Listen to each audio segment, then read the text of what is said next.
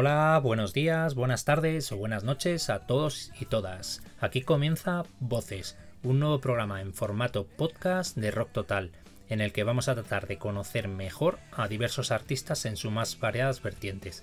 Desde músicos, por supuesto, pasando por cineastas, actores, presentadores o ilustradores, entre otros muchos. Y de mucho hablamos, porque Martí Perarnau la cabeza pensante de ese proyecto musical, es nuestro primer invitado en este nuevo podcast. Así que poneos cómodos y disfrutad.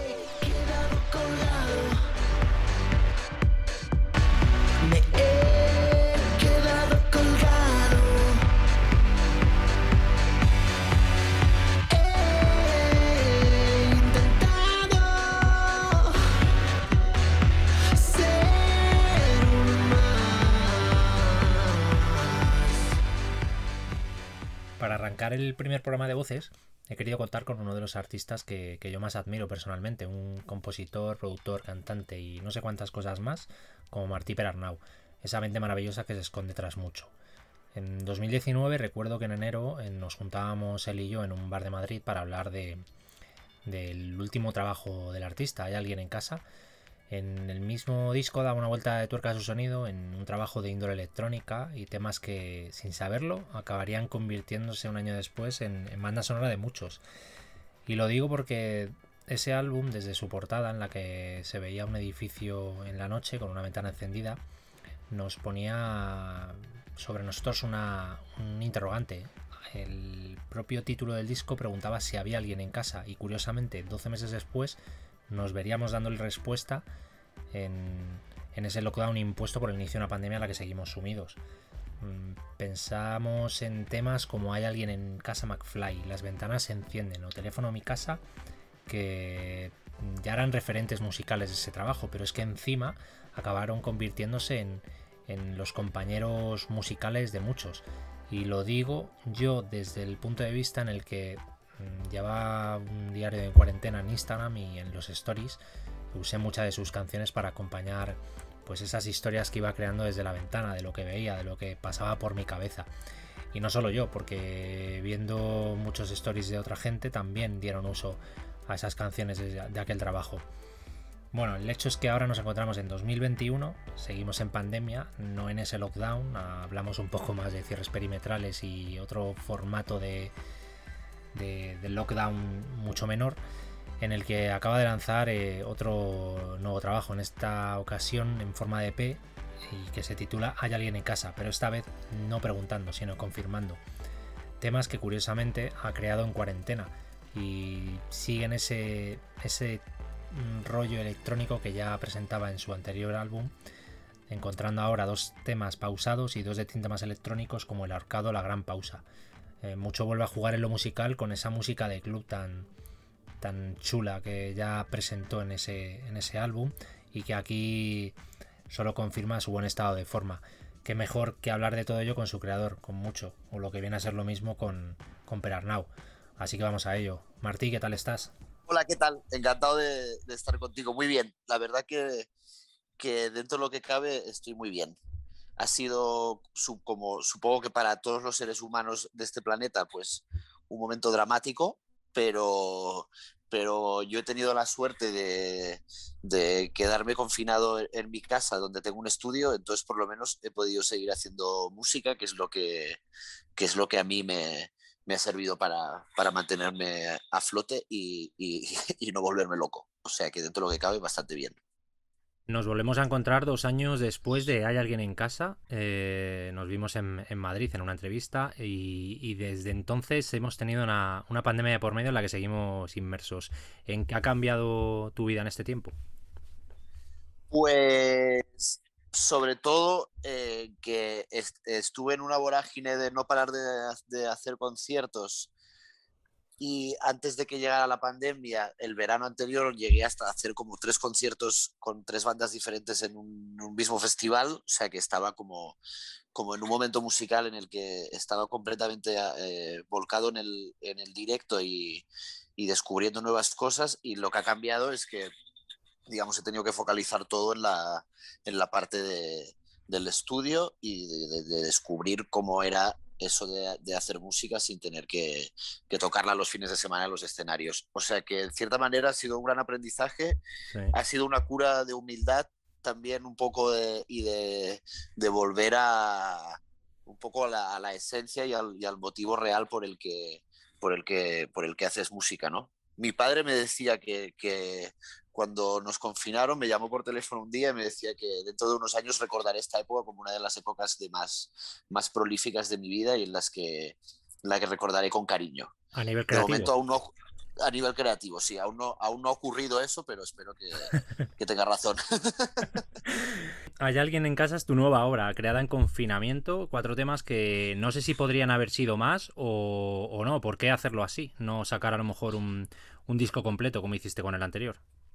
Pues mira, estas son las cuatro que hice durante, las cuatro primeras que hice durante el confinamiento y, tengo muchas más, pero ya digamos que la deriva que, que, tomaron ya no me encajaba tanto con, más que nada porque digamos que aquí en Madrid el confinamiento domiciliario fue una cosa y luego llegó esta especie de nueva normalidad bajo el trampismo de, Ayuso. Entonces, eh, digamos que ya no eran canciones que habían surgido de estar encerrado en casa. Entonces, quería mantener esa, esa, esa el concepto de, hmm. Sí, sí, como ese, como, ese, como ese concepto de esto se ha hecho realmente estando durante esos días, me parecía que tenían un aroma eh, concreto y que el resto de música que estaba haciendo ya digamos que, que, ya, ya no forma parte de esa era, sino que seguramente formará parte del siguiente disco o, de lo siguiente que haga. Entonces me parecía que por honestidad y por, y por concepto lo que, lo que más sentido tenía era sacar estas cuatro canciones que son el reflejo de ese momento concreto. Y aparte me, me hacía gracia como poner el mismo título del, del, álbum anterior, pero quitándole la interrogación, porque efectivamente esta vez sí que había alguien en casa. O sea Definitivamente, sí. Eh, me parece, hacer la broma. Eh, me parece curioso porque mm, preguntabas eso, en eh, la, pregunta era si hay alguien en casa y yo no sé si tú lo has visto así, pero bueno, a mí, por ejemplo, que hice un diario de confinamiento en, Instagram contando un poco la, vivencia de lo que veía desde la ventana y desde mi propia casa, me sirvió como un poco de refugio este disco. a nivel emocional y letrístico, también un poco el juego de palabras que tiene alguna, algún título de canción, eh, no sé si llegaste a ver un poco en, stories o así, siguiendo un poco a la gente, si, si te, mencionaron mucho como, como un disco de escape durante esos tres meses. La verdad que muchísimo, sí. Eh, es, eso fue como, como me lo tomé como motivo de alegría porque pasaba mucho que a las, a las 8 de la tarde la gente compartía una story con la canción de las ventanas se encienden que era supongo que la, la hora era la hora esa del, del aplauso a, a, los, a los sanitarios, pero supongo que también era la hora que, caía el sol, ¿no? Y se hacía de noche, que era como un momento, mm. supongo que duro para todos, y, casualmente vi que, que, coincidía que compartían mucho esa canción en concreto. Entonces, fue como muy, bonito en cierta manera. O sea, desearía que no hubiera tenido que ocurrir, pero, pero, pero por lo menos eso me, me, lo llevo. O sea, que sí, fue, fue bonito y, y, recibí muchos mensajes al, al, respecto. O sea, que en ese sentido sí que tengo la sensación de que, de que para gente pues ha, sido, ha servido de, de refugio la música de ese disco. Entonces, pues mira, eso es de las cosas más bonitas que te pueden decir que a, alguien que hace canciones, la verdad. Desde luego, además que ha sido una especie como de banda sonora durante, durante el año pasado, yo creo. Claro, pues qué ilusión, la verdad. Me alegro mucho que haya, de que la música sirva, sirva para eso, la verdad. Me hace mucha ilusión. Cada mañana la cama y aquí ya no hay quien las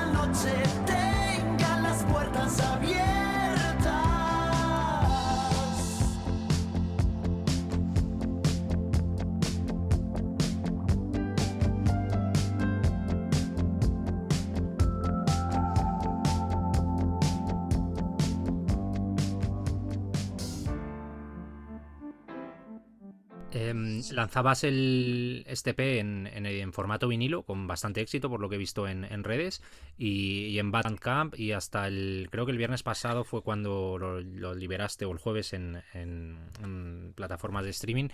¿Por qué funcionar así? Pues mira, durante todo este tiempo también eh, he estado siguiendo mucho a Tom Gray, que es el, era uno de los miembros de una banda inglesa que se llamaba Gómez, que inició una campaña en Twitter que se llamaba Broken Record, ¿no? Como que, que ha, ha, cogido a muchos artistas británicos y han empezado como un movimiento para arreglar el streaming. Digamos, lo han hecho solo los británicos y también en Estados Unidos, pero digamos que sacaba a la luz lo injusto del sistema de streaming y, lo, y, y el poco, el poco dinero que ganamos los, los compositores por, por, cada stream. Digamos que el hecho, eh, digamos que supongo que el sistema capitalista este en el, en el, que vivimos, y esto debe pasar en todas las profesiones, nos va, nos va cada vez apretando más. En el caso de la música, cuando, cuando se acabó la venta de discos, se nos dijo que teníamos que vivir de nuestros conciertos y que se había acabado lo de poder vivir de los discos, esto ya hace muchos años, y cuando llegó la pandemia, pues vimos que realmente lo de solo, solo vivir de los conciertos ya no era una opción y que había grandes conglomerados eh, de, empresas que en los que nos, los que hacemos canciones nos dedicábamos a regalar nuestro arte para que esas empresas pudieran disponer de nuestras canciones sin nada a cambio, ¿no? Entonces, durante todo ese tiempo me entró una, una sensación como de, de que de alguna manera, aunque yo sea una hormiguita y, mi proyecto sea muy pequeño, quería sacar mi música e intentar darle valor. Valor. Mm. Y, que no, y que no dependiera y que no, no sentir que estoy regalando mi música a una empresa sueca y que me da nada a cambio. Entonces fue todo una, una, una especie de, de, invento o de, de experimento que, que, quise probar con mi música y decir, pues mira, solo lo saco en vinilo. Eh, ese vinilo lo voy a cuidar mucho, voy a hacer que suene muy bien. Lo mandé a, cortar a Inglaterra con, con, el que hace el corte de vinilo de Gorilas y de Beck, que ya hizo el disco de Juno, que nos quedamos súper contentos y vimos que, que lo, de, lo de hacer un corte de vinilo cambiaba mucho el sonido. Entonces decidí hacer una edición de vinilo en la que cuidáramos mucho el sonido y, le diéramos mucho valor a la música. Y luego yo he estado investigando mucho lo del Bandcamp y realmente a mí me encanta como usuario porque para mí es como, como si fuera aquella tienda de antaño a, a, descubrir qué discos hay en los cajones, Pero, pero de manera virtual, ¿no? Entonces quise probar cómo, cómo funcionaba con, una, con un disco mío, ¿no? Y la verdad es que he estado, muy contento. Lo que no sabía es cuánto tiempo, eh, cuál era el, digamos, el tiempo que debía no existir en las plataformas de streaming y solo estar eh, en el Bandcamp y en vinilo, ¿no? Porque también entiendo que, estar en, en, streaming, mucha gente me lo dice como, bueno, ahora por fin puedo escucharte en el coche, que entiendo que, que también hay gente que solo escucha música ahí, también me parecía como que no era, no era también quería yo que me escuchara todo el mundo, todo, todo el mundo que, al que yo tuviera acceso. Entonces, lo que decidí fue esperar a que, a que estuvieran agotados todos los vinilos. Me parecía como que ese era como una especie de, de, de timing que me parecía así como, como guay. Luego me di cuenta que no podía saber tampoco la fecha exacta en la que se agotaban los vinilos porque tengo todos los datos de las tiendas pequeñas, pero no se puede saber lo de FNAC, por ejemplo, porque, porque mandan la información con, con cierto retraso a la distribuidora. Entonces, bueno, cuando vimos con la distribuidora que ya estaba casi todo agotado y que simplemente quedaban esas copias de FNAC que no podemos saber cuántas quedan, pero deben ser muy pocas, pues ya decidí sacarlo al resto de plataformas. Y la verdad que el experimento ha sido, me parece que ha funcionado muy bien y he sentido que, que, la gente que, que, me sigue, pues está un poco en la misma onda que yo. O sea, me hace ilusión ver que, que son freaks de la música igual que yo lo soy de la música de, otros artistas. O sea que ha sido muy bonito de ver eso. Ha sido increíble. Y que aporta de alguna manera valor al, al, vinilo y al, al usuario, o al, en este caso al, al seguidor que, que compra ese disco. Sí, sí, sí, eso, eso supongo. Lo que no quería era como causar tampoco, digamos, que, el que se haya comprado el vinilo luego se sintiera estafado porque va a mm. salir algún día en Spotify. Pero bueno, he intentado explicarlo todo. Y he intentado sacar todos los datos ahí en, el, Instagram para que, para que se supiera todo y, ver cómo funcionaba este experimento. Y de momento estoy muy feliz, la verdad. Ahora me planteo cómo, cómo si cuando tenga el nuevo disco terminado, si hacerlo así o...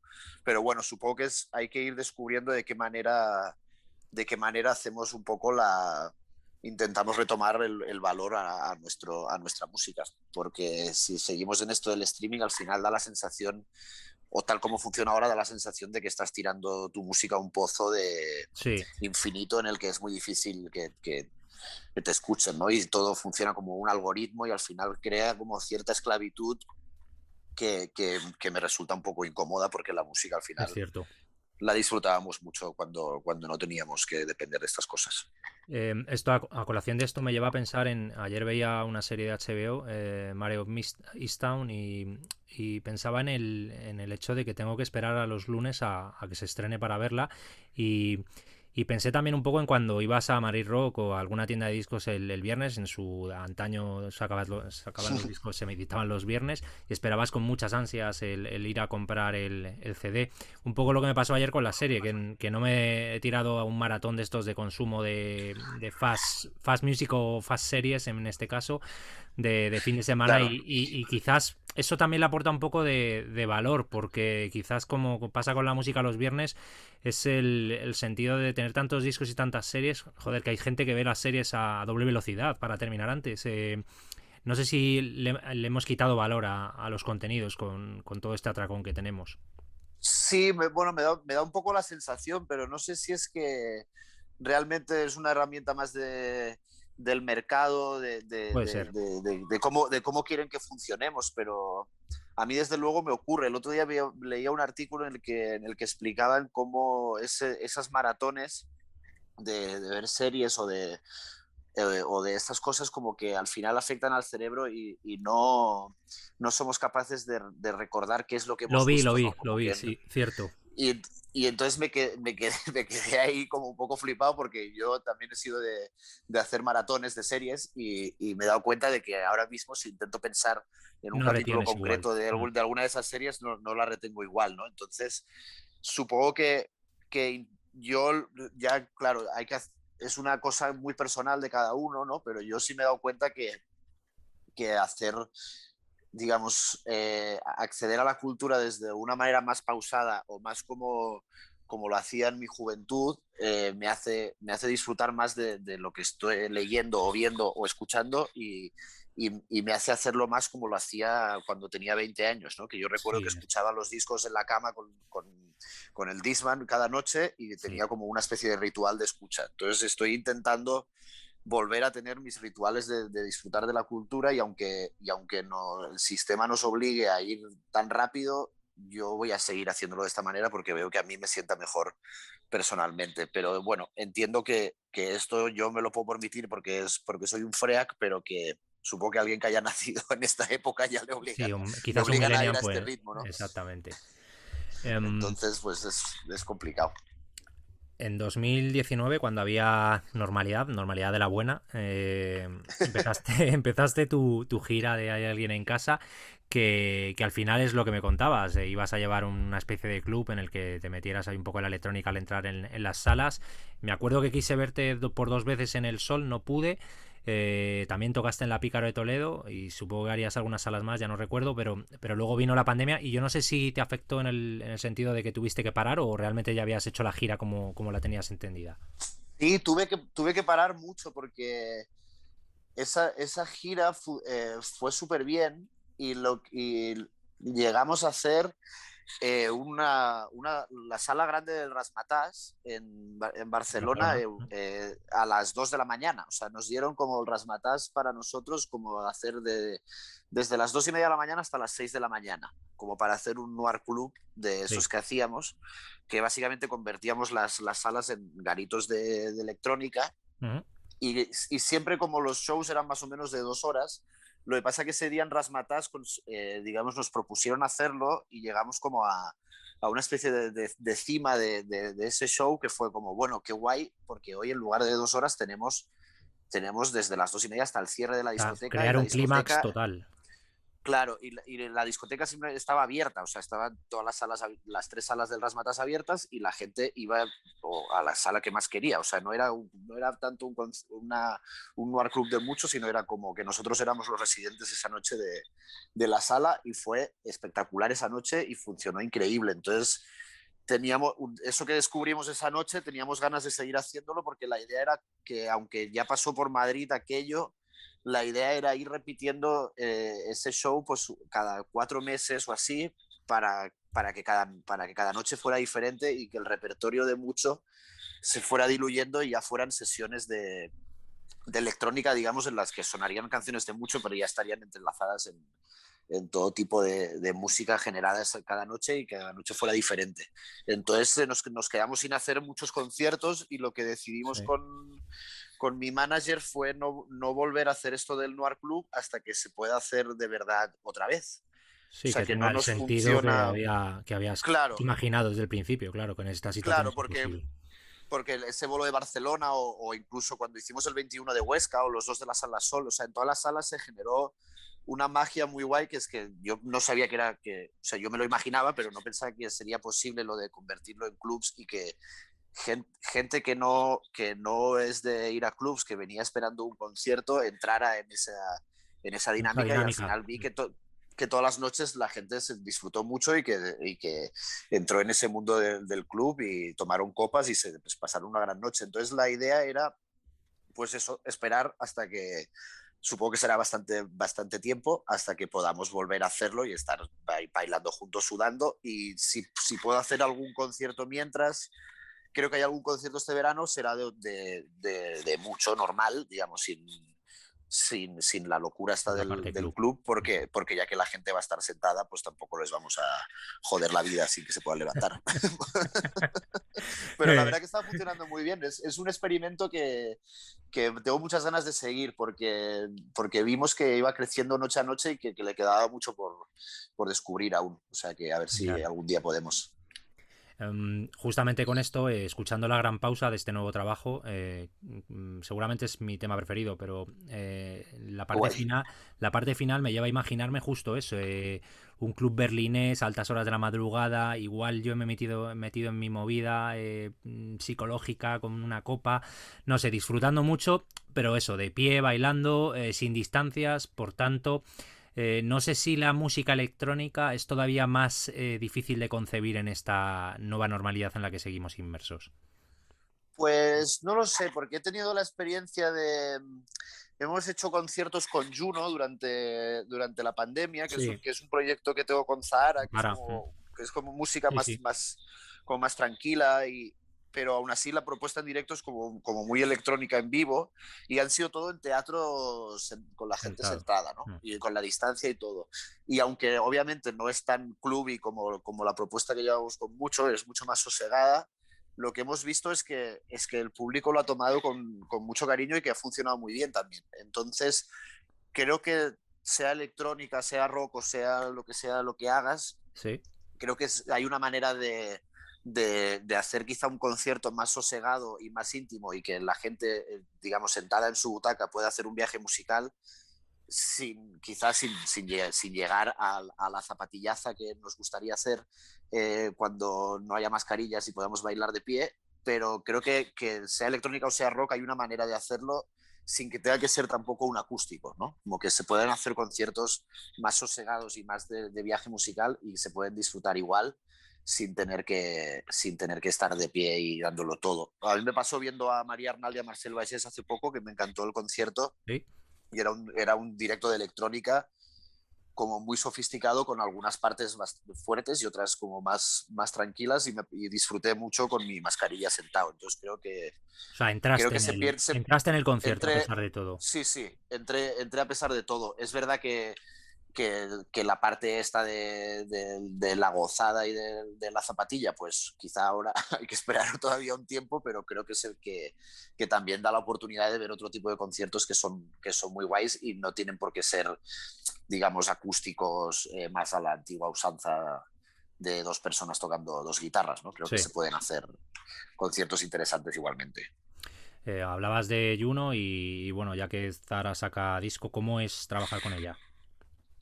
Pues la verdad que nos entendemos súper bien. También, claro, gran parte de esta pandemia ha estado produciendo su disco. Mm. Entonces eso me ha llevado muchos meses porque ha sido una, quizá el trabajo más extenuante que he hecho en mi vida, porque nos hemos vuelto locos al, detalle.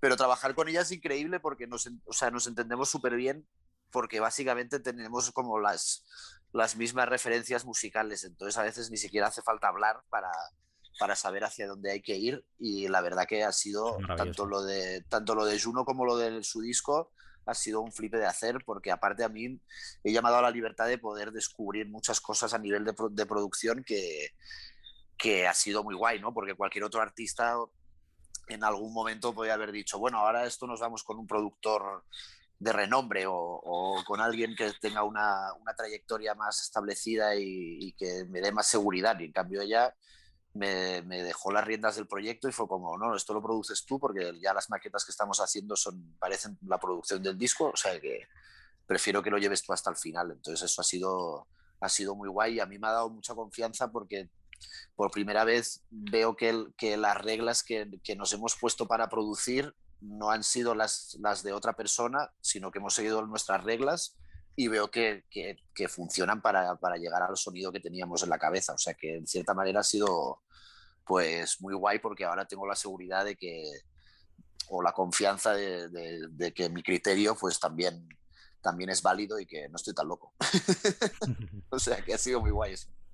Eh, Berlín U5, que creo que fue el último single, habla justamente de eso, de mm, no sé si de disfrutar en tiempos complicados, eh, y porque además tiene esa línea de baile, de esa electrónica que, de la que hablábamos.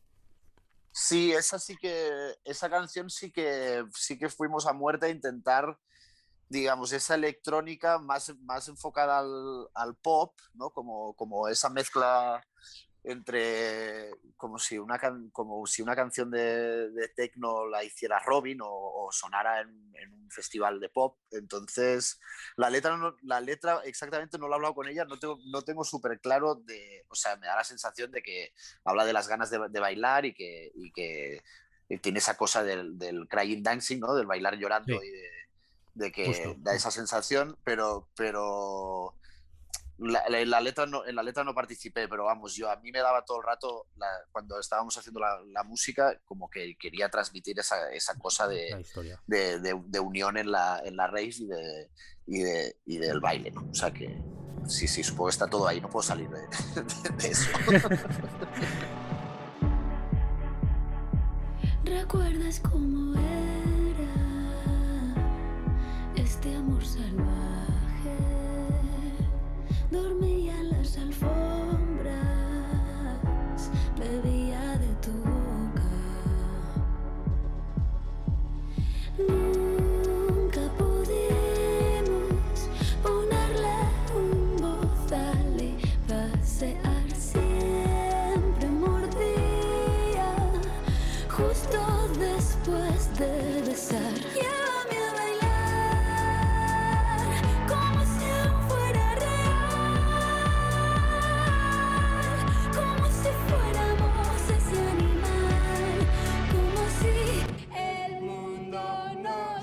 fuera a.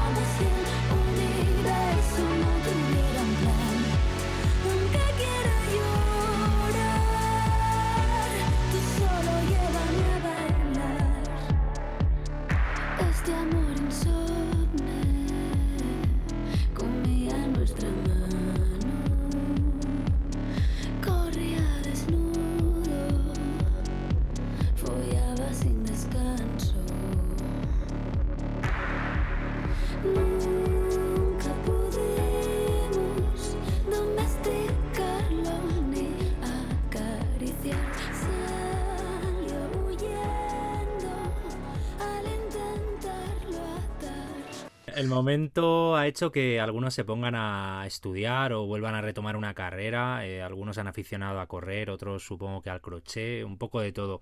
No sé si a ti te ha dado por alguna historia en concreto durante el año pasado o estos últimos meses. bueno, básicamente he aprendido a, producir.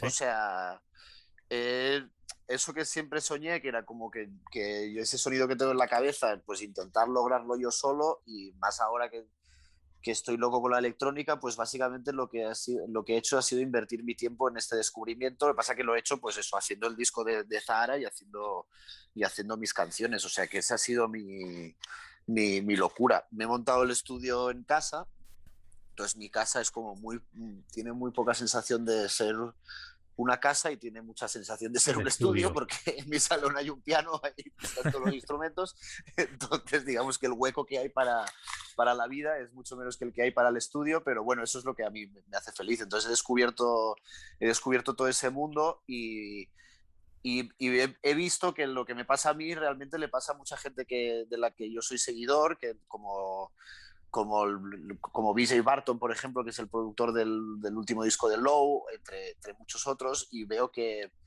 que, que lo de hacer música con, con tus instrumentos y descubrir tu propio sonido sin tener que necesitar de un estudio a la, a la vieja usanza, vieja veo usanza. que, que, le- que le, que le pasa a, a muchos, entonces que, que es, me, me hace muy feliz haber descubierto mi proceso de producción, que veo que cambiará con cada disco, pero que la, la sensación de ser autosuficiente y tener la libertad de poder hacerlo todo en casa, aunque Sí. luego vaya, me vaya a la casa murada a grabar cosas, que también eso me gusta y, y creo que, me, que aporta muchas cosas a la música, tengo esa libertad de poder, de poder trabajar cuando quiera en, en lo mío. Entonces eso ha sido un gran descubrimiento. Lo he empleado básicamente en, en- en ese descubrimiento. Me he volcado en la música porque es donde, donde me siento bien. Y es algo que, que han hecho muchos, ¿eh? porque hablando con, con músicos son, son muchos los que se han, se han montado su, su estudio en casa, los que han podido. Y, y digamos que esto es Claro. como el, el teletrabajo real para vosotros. Sí, sí, totalmente. Se ha convertido en el teletrabajo. Eso no quita, claro, lo que yo tuve síndrome de abstinencia con lo de los conciertos, me di cuenta que, que lo echaba muchísimo de menos. Claro. Entonces, eso ha sido lo duro, pero, pero la parte de- del estudio ha sido, ha sido increíble. Y, claro, me parece natural que le pase a muchos. He conocido casos también de compañeros que, que en lugar de poder, de poder volcarse en esto, a ellos no, le, no les ha salido, ¿no? Como que han tenido que esto de la, de la pandemia no, no les ha permitido crear. Entonces, la verdad que en cierta manera me, me considero un afortunado de que me haya salido por aquí y que yo sí haya podido hacerlo. Sí, es Porque cierto. Es cierto conozco de compañeros que han tenido como un bloqueo Exacto. creativo y, y es como, joder, pues, pues me, da, me, me da cosilla por ello, ¿sabes? Sí, un bloqueo creativo y o que mm, directamente te quedas con canciones que igual son un poco negativas en, en el momento en el que estás, igual no dibujan un disco como quieres en tu cabeza, yo creo. Claro, claro, eso es imagino que, imagino que puede pasar, sí, sí. O sea Em. que me considero de los afortunados, desde luego. Para ir cerrando, un disco, un libro, una película y una serie. Si es que has podido Pues- supongo que sí. Sí, o sea, he, he estado eh, justo terminé Mortal y Rosa de, de Paco Umbral hace un par de días, que me, me- me ha encantado. Yo no había leído a Paco Umbral, parezco nuevo, pero así es. Me, me ha encantado. Y ahora estoy leyendo Momentos Estelares de la Humanidad de Stefan Zweig, que me lo regaló mi padre por mi cumple, que supongo que es un clásico, pero me está fascinando también. Y luego un disco, deja que mire aquí mi cosa, que es pues mira, un disco no, no es nuevo. A ver qué me Esto es, dices. un poco, esto es un poco absurdo. Bueno, te voy a decir dos discos. El Carman Desire de Actress, que Ajá. salió el año pasado, que es un disco de electrónica que me ha encantado, que es como muy oscuro. También lo hice durante el confinamiento en su casa y es como uno de los discos que más han hablado de la electrónica y me ha encantado. Y luego estoy volviendo a, mi- a un momento, eh, cada año y medio así, me vuel- vuelvo a tener un, mi momento Bruce Springsteen. Entonces estoy escuchando muchísimo otra vez Born in the USA. Bueno, bien, bien, bien, bien. Tirando, tirando de O sea, clásicos. Claro, o sea que te digo uno de los fracks de ahora y uno de los clásicos de los 80. Y una serie he visto, me ha gustado mucho High Maintenance, o no sé cómo se dice, que está en la HBO, High Ma- Ma- Al- Alto Mantenimiento, Ajá. que habla sobre que es, es una serie que transcurre en Nueva York y es eh, un señor que, que lleva marihuana a sus clientes en bicicleta y me ha parecido una serie preciosa, la verdad. Pues esa me la apunto. Guay. Vale. El, el- el- el de Bruce Springsteen ya te lo sabías de El de. Bruce Springsteen ya, ya lo tengo controlado, sí. Tú y toda la humanidad.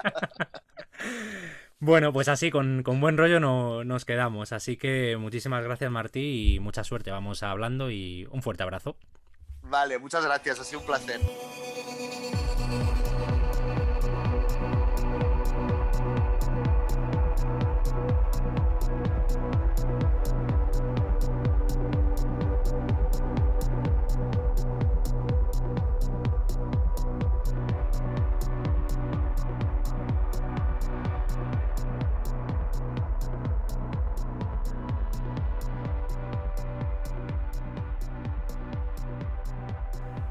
Hasta aquí el primer programa de Voces, en el que mucho ha cortado la cinta para esta nueva aventura cultural en formato podcast de Rock Total. Esperando que todos y todas hayáis disfrutado, un servidor, Miguel Rivera, al sonido y edición, se despide hasta el próximo programa con la gran pausa.